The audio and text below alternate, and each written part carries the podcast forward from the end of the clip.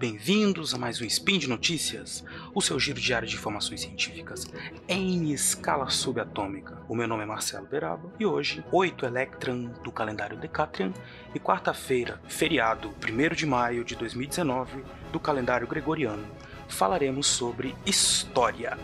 E no programa de hoje, o governo geral do Estado do Brasil, o Império Multicontinental Português e a efetivação da colonização da América. Atuação dos indígenas na história brasileira, revisões historiográficas necessárias. Por fim, dia do trabalho. Então, vamos falar sobre trabalhadores e sua história. Speed Notícias.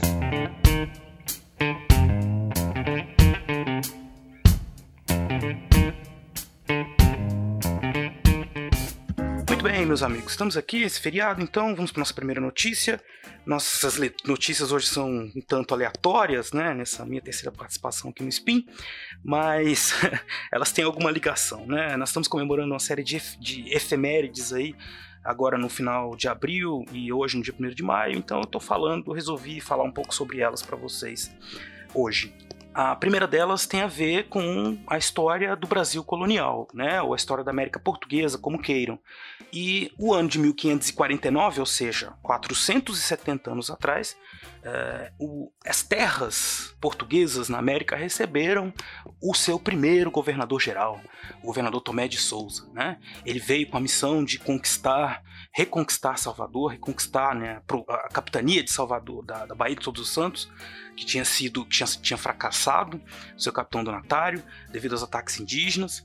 E ele tinha também a, a, a, ideia do Império Português era justamente centralizar o poder né, na, na América para que pudesse otimizar, produzir mais, dar mais lucros. Né? Algumas, algumas interpretações históricas falam nesse sentido, de que havia então uma preocupação com as invasões de outros países europeus, com o descontrole dessas fronteiras que os portugueses queriam efetivar a posse. Então nós tivemos a efetivação desse dessa ideia de governo geral, né, que eram regulamentados por meio de regimentos e a criação de toda uma estrutura burocrática, administrativa, típica do antigo regime português, que fazia com que funcionasse esse processo ganhasse dinamismo esse processo de colonização, né, de efetivação da colônia. Mas isso não é tão simples assim, né? Quando a gente fala em antigo regime, a gente lembra de absolutismo e tem aquela impressão assim que é um rei que manda em tudo e aí ele coloca seus funcionários para fazer, né?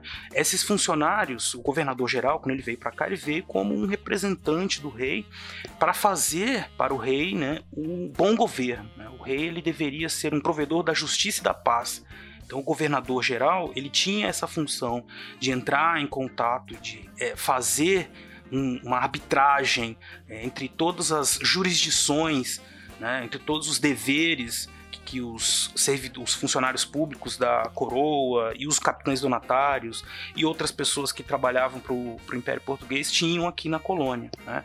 Isso gerava uma série de atritos. Né? O mais famoso, logo de cara, foi entre o Tomé de Souza e o Duarte Coelho, que era o capitão donatário de Pernambuco quando Tomé de Souza chegou, então tinha aquela coisa do status, né? Ele é o governador, ele, todos os outros deviam estar subordinados a ele. O Duarte Azevedo, o Duarte Coelho não quis, né? Ele escreveu para o rei, né? Peticionou ao rei que ele não aceitava ser diminuído na sua posição, né? Que ele era um, um, vassalo real, um vassalo leal, né? Do rei, que ele deveria ser respeitado na sua jurisdição, na sua autonomia. Né? O que ele queria basicamente é continuar como o mandante geral da capitania de Pernambuco. Foi feito todo um debate, tinha um processo, né? É, os conselheiros do rei e o rei acabou favorecendo o Duarte Coelho em detrimento do Tomé de Souza. Quer dizer, então isso já mostra que, apesar do governo português ter criado, né, o governo geral, a coroa portuguesa criou a, o governo geral com o intuito de centralizar o poder, essa centralização ocorreu num processo muito mais longo, porque tinha que rever todas essas questões uh, de jurisdições, né, de privilégios, de poderes que eram de outros indivíduos que já estavam estabelecidos por aqui, como no caso do capitão donatário Duarte Coelho. Né? Isso, a historiografia tem mostrado cada vez mais que essas relações, no antigo regime, mesmo com um Estado absolutista, que a gente tem uma ideia que é um poder que não pode ser negociado, não pode ser nunca questionado.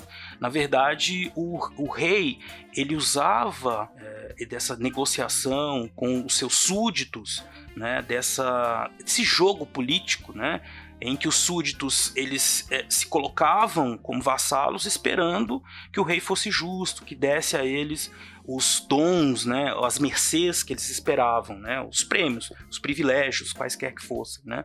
Então tudo fazia parte de um grande jogo político, né, que não no mau sentido, como infelizmente hoje em dia as pessoas pensam, né, mas de uma dinâmica que é muito mais complexa e que envolvia todos os poderes locais na colônia portuguesa na América, né? desde as câmaras municipais até o Tribunal de Relação, o governador geral.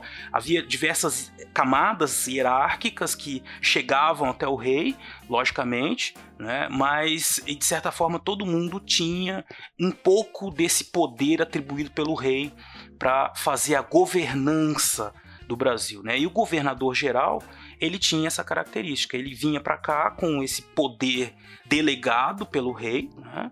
era uma jurisdição delegada, ele era então governador geral, mas ele deveria fazer a mediação, ele deveria negociar com esses outros indivíduos que estavam aqui, que eram também vassalos do rei, e que naqueles primeiros momentos eles não entendiam ainda muito bem como ia ficar esse organograma aí da, da, da, da colônia. Né?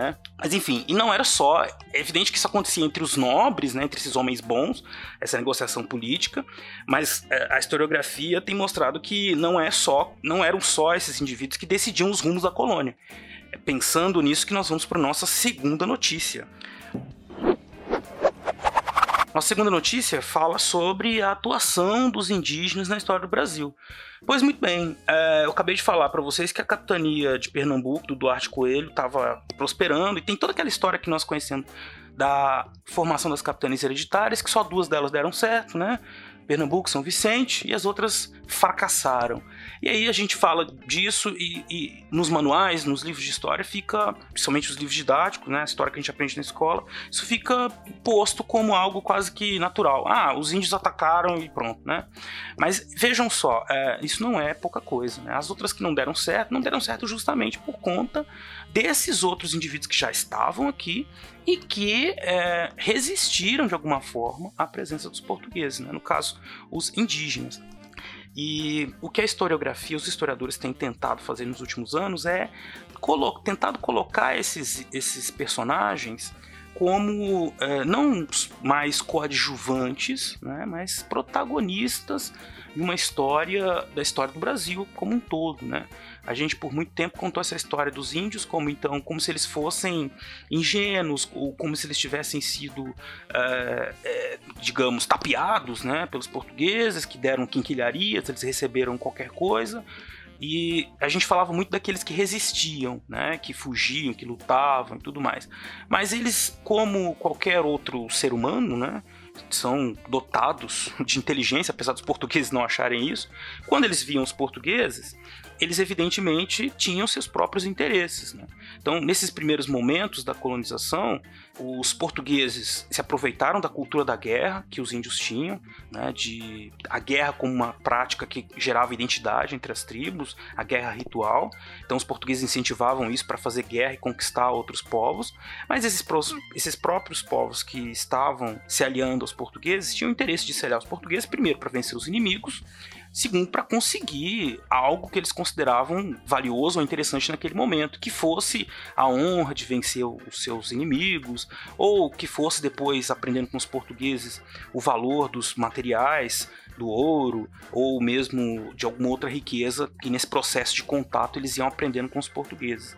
Ou seja, não foi é, simplesmente um movimento em que os portugueses impuseram os índios uma derrota ou uma, uma forma de viver. Tanto os portugueses como os índios estavam num processo de trocas a todo momento, né? Os portugueses tinham interesse, os índios tinham outro. Isso não exclui o fato que, evidentemente, os índios morreram em maior quantidade, perderam sua cultura tradicional e foram, perderam suas terras, né? O que eu estou querendo dizer, o que a historiografia tem tentado mostrar é que, é, para além das resistências físicas, né, que são muito conhecidas, e as fugas e, e as guerras né, contra os portugueses, eles também aprenderam, eles também atuaram é, com, de acordo com seus próprios, suas, suas vontades, e, e se adaptando né, àquela nova situação que ia acontecendo da, a partir da chegada dos portugueses. Né? Por isso, então, eles se aliavam aos jesuítas. A, a, ideia de se cristianizar, de se tornar cristão, né? Os, os, é, era obrigado. Eles ou se tornavam cristãos ou não fazer nada. Você podia ir embora para o mato e fugir, né? seguir uma das, uma das muitas tribos que iam embora para o interior do Brasil ou você podia se cristianizar, conseguir vitórias né, pros, junto aos portugueses e como aconteceu com alguns líderes indígenas, é, em raríssimas exceções, conseguir um reconhecimento real pela ajuda ao Império Português, né, um status dentro da, da, da, da lógica europeia, portuguesa. Né? Então é isso, é olhar para a história desses índios, e a gente está falando agora em abril, nós passamos pela questão de, do índio, e a gente está sempre discutindo o papel dos indígenas na sociedade brasileira atual, uh, e a historiografia, a história, os historiadores têm pensado muito nisso. O que, que nós estamos contando da história desses índios, uh, o que, que esses índios querem contar sobre a sua própria história, né? O, como é que nós vamos pensá-los na sociedade, inseridos, ou o papel que eles têm na sociedade, nessa sociedade que nós formamos hoje, que nós chamamos de Brasil. Né? É, pensar tanto na questão é, das mazelas e do sofrimento que eles passaram, como também dar a eles autonomia, dar a eles protagonismo dentro dessa história que é uma história de muitos conflitos de muita negociação, indas e vindas, né? É, os portugueses eles é, não teriam conseguido montar um projeto colonial. Vai, se você volta lá no século XVI, os portugueses não tinham essa ideia, vamos fazer uma nação brasileira e que vai ser assim assado. Não tinha como, né? Era uma terra infinita né, para eles. Né? Eles não tinham ideia do que ia acontecer. Eles iam fazendo tudo nesse longo processo e era um processo que dependia dos indígenas, e eles tinham que se adaptar também. Os portugueses e os indígenas tinham que se adaptar e fazer uma negociação constante. Repito, uma negociação que evidentemente os índios acabaram perdendo, né? perdendo muito da sua identidade, mas é, que eles eram, eles não foram é, ingênuos, né? eles tinham também as suas estratégias e outras formas de luta e resistência que não, não somente a de ir para a luta física, por assim dizer, né? De, como fizeram muitas vezes, né? Destruindo, já como eu disse no começo dessa notícia, destruindo vários povoados e tentativas de colonização dos portugueses, algo que continua acontecendo por muito tempo, né? Até o século XIX você ainda tem muitas é, resistências por parte dos indígenas, até hoje, né? Na verdade para é, essa política que sempre foi assimilacionista, a política pública, principalmente a partir do século XIX. Aquela ideia de que ou o índio se torna civilizado ou é contra o progresso, né? E não é bem por aí. Então a gente tem que tentar fazer uma boa relativização disso, entender o papel do indígena, o papel que os portugueses tinham nesse processo todo. Pois muito bem, agora partindo para nossa terceira notícia, vamos falar sobre o dia de hoje, né? Você está em casa agora, estou tranquilo, dia de trabalho. Né? A gente costuma falar de trabalho, mas por que não pensar no dia dos trabalhadores e nos trabalhadores, né? Que somos todos nós de alguma forma trabalhadores, né? Apesar das mudanças, discussões que tem hoje em dia sobre o dia de trabalho, que não vem ao caso, a gente deixa para outro dia. Mas vamos pensar aqui quem que é esse trabalhador e como que a história pensou esse trabalhador. Né? É evidente que isso tem uma ligação com uma historiografia é uma forma de contar história é, ligada ao marxismo, né, ligada a uma, uma vertente que busca entender a classe operária e o papel que ela tem na formação do capitalismo. Mas eu vou trazer para vocês aqui hoje uma contribuição que eu considero uma das mais importantes, que é a de um historiador chamado Edward Palmer Thompson. É, na década de 60, ele lançou um livro que era que se chamava A Formação da Classe Operária Inglesa. É interessante a gente notar o título do livro, que é The Making of the Working Class. Né? Então, é o fazer-se da classe operária. Então ele está dizendo o seguinte, basicamente nesse livro, é um livro de três volumes, né, que vai abarcar desde o final do século XVIII até o século XIX, passando por aqueles movimentos que nós conhecemos também é, da escola, os movimentos operários do século XIX, o ludismo, o cartismo, né, a formação dos sindicatos. Né, o Thompson ele vai contar essa história de uma outra perspectiva, não como uma história, um progresso né, é, que seria um progresso quase natural, né, mas como uma, um, uma relação. Né? Então, a classe operária, ele dizia assim, a classe não é uma coisa, a classe é uma relação, ou seja, é um processo de formação no tempo, um processo de formação de uma identidade da classe, de uma consciência de classe. Né? Quer dizer, não adianta, ele, ele fugia então do, das ideias dos marxistas ortodoxos que pensavam a classe, sim, dizendo assim de uma maneira muito sumária, pensavam a classe como algo determinado. Né? Então ali está a classe operária, estou vendo. O que ele fez? Ele, como ele era um, um historiador, um professor de história que atuava dando aulas para operários já há muito tempo antes de escrever o livro, ele começou a pensar o quê? Que esses trabalhadores eles, eles passavam por um processo que ia transformando as suas o, o seu e, e aproximando eles para criar essa ideia de classe. Né? Então não adiantava ele simplesmente supor que eles eram uma classe se os próprios trabalhadores não percebiam, não se percebiam como classe.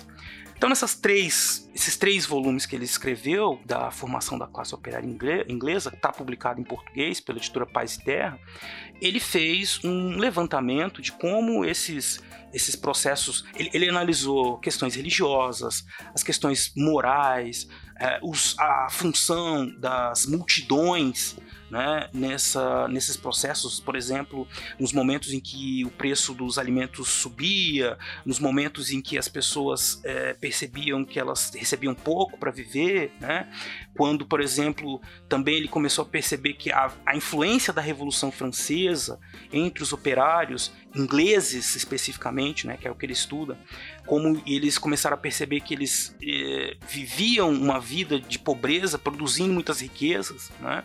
Todas essas ideias eh, foram gerando do final do século XVIII, do século XIX, esses movimentos que nós conhecemos, que eu citei há pouco, né? E que eh, representam a criação dessa consciência de classe que vai, eh, evidentemente, ela não é não é, é uma cultura de classe mais do que um como se fosse um, uma forma de vida é, material, né? Você tem então comportamentos, formas de viver, de enxergar, interpretar o mundo que vão conformar, que vão fazer parte dessa classe. E aí é por isso que ele vai falar de um fazer-se da classe operária. E esses trabalhadores que estão né, é, na Inglaterra, que ele estudou, mas a influência do, dos estudos do Thompson passaram para o mundo inteiro e se formou para o mundo inteiro, não, né? Mas a gente tem uma influência muito grande dos estudos do Thompson no Brasil, dentro dessa linha desse o que se poderia chamar de um marxismo heterodoxo, né? Uh, pensando é, sempre nessas relações, nas experiências de trabalhadores, de mulheres mulheres. Então, quer dizer, aí você começa a pensar outras questões identitárias, né, que, que ajudam a, a entender melhor essas questões de classe, de trabalho, né, dessa história que por um tempo foi chamada assim a história dos excluídos, né? Então, é, as relações de gênero, as relações raciais, relações culturais, né? Presentes no, nos mundos do trabalho, né? Então, uma, o Thompson acaba sendo uma referência importante em diversos desses estudos quando se pensa na história social do trabalho. E por hoje é só, acabou rápido, né? Lembro que todos os links comentados estão no post.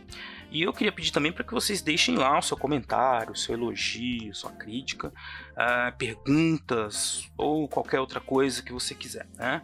Uh, também gostaria de lembrar que este podcast maravilhoso ele só é possível acontecer por conta do seu apoio no patronato do SciCast, tanto no Patreon quanto no Padrim. Termino por aqui a minha intervenção no Spin de Notícias. Agradeço por terem dado a sua atenção. Um grande abraço e até amanhã.